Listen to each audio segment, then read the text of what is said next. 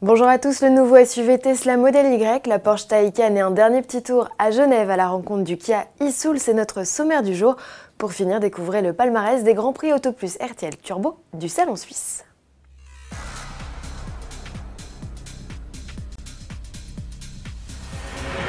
Tesla accueille un nouveau membre, le Model Y. C'est le quatrième véhicule 100% électrique du constructeur américain en attendant l'arrivée d'un nouveau Roadster. Une gamme que le fantasque PDG Elon Musk a baptisé ainsi pour que les initiales des modèles forment au final le mot sexy.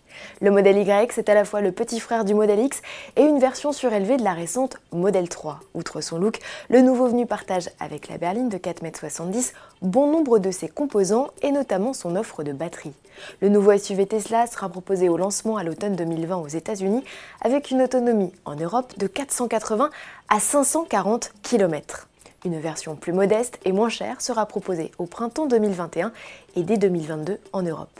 Malgré un poids plus conséquent par rapport à une Model 3, le modèle Y Performance ne réclame que 2 dixièmes de plus pour passer de 0 à 100 km/h avec un chrono de 3 secondes 7. Ce nouveau produit qu'Elon Musk voit déjà comme un best-seller combine l'agrément d'une berline sportive à l'habitabilité d'un SUV. Le modèle Y peut accueillir jusqu'à 7 passagers en option. Dans cette configuration, le coffre se réduit alors à la taille d'une boîte aux lettres. Comme sur la Model 3, le poste de conduite est simpliste, avec pour seule interface homme-machine un écran tactile de 15 pouces au centre de la planche de bord. Déjà commercialisé en Amérique du Nord, le Tesla Model Y sera proposé à la commande d'ici quelques jours en France.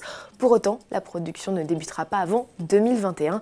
Il est déjà affiché en Europe à partir de 56 000 euros version deux roues motrices et jusqu'à 69 000 euros pour le modèle performance pourvu de la transmission intégrale. C'est 10 000 euros de moins qu'un Jaguar e-Pace pourvu d'une autonomie équivalente. Électrique toujours avec la Taycan, le premier modèle zéro émission à l'échappement de Porsche doit officiellement être présenté en septembre à l'occasion du Salon de l'automobile de Francfort.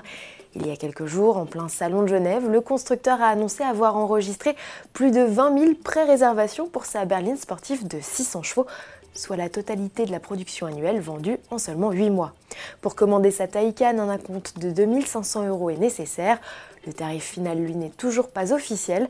Porsche vise un prix de base à moins de 100 000 euros avec la batterie de la plus faible capacité, dont les performances n'ont pas été précisées. Direction donc les allées du Salon de Genève à la rencontre du e-Soul, le SUV urbain de Kia, un modèle qui ne sera d'ailleurs plus proposé qu'en version 100% électrique en France. Présenté fin novembre aux États-Unis, il a fait ses débuts en Suisse dans sa version européenne. Il revendique une puissance de 204 chevaux et jusqu'à 450 km d'autonomie grâce à la batterie de 64 kWh. Une batterie plus modeste sera également proposée.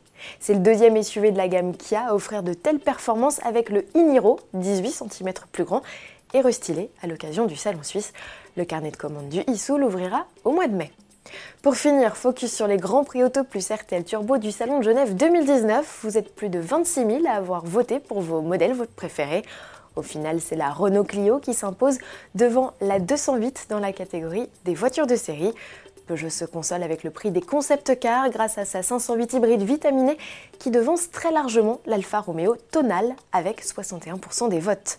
Le Lion s'illustre également dans la catégorie voiture verte avec son 3008 hybride.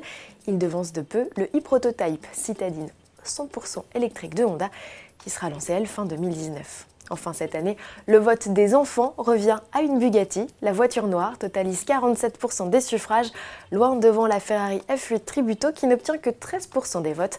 Retrouvez le palmarès complet des prix à l'adresse rtl.autoplus.fr. Bon week-end à tous et à lundi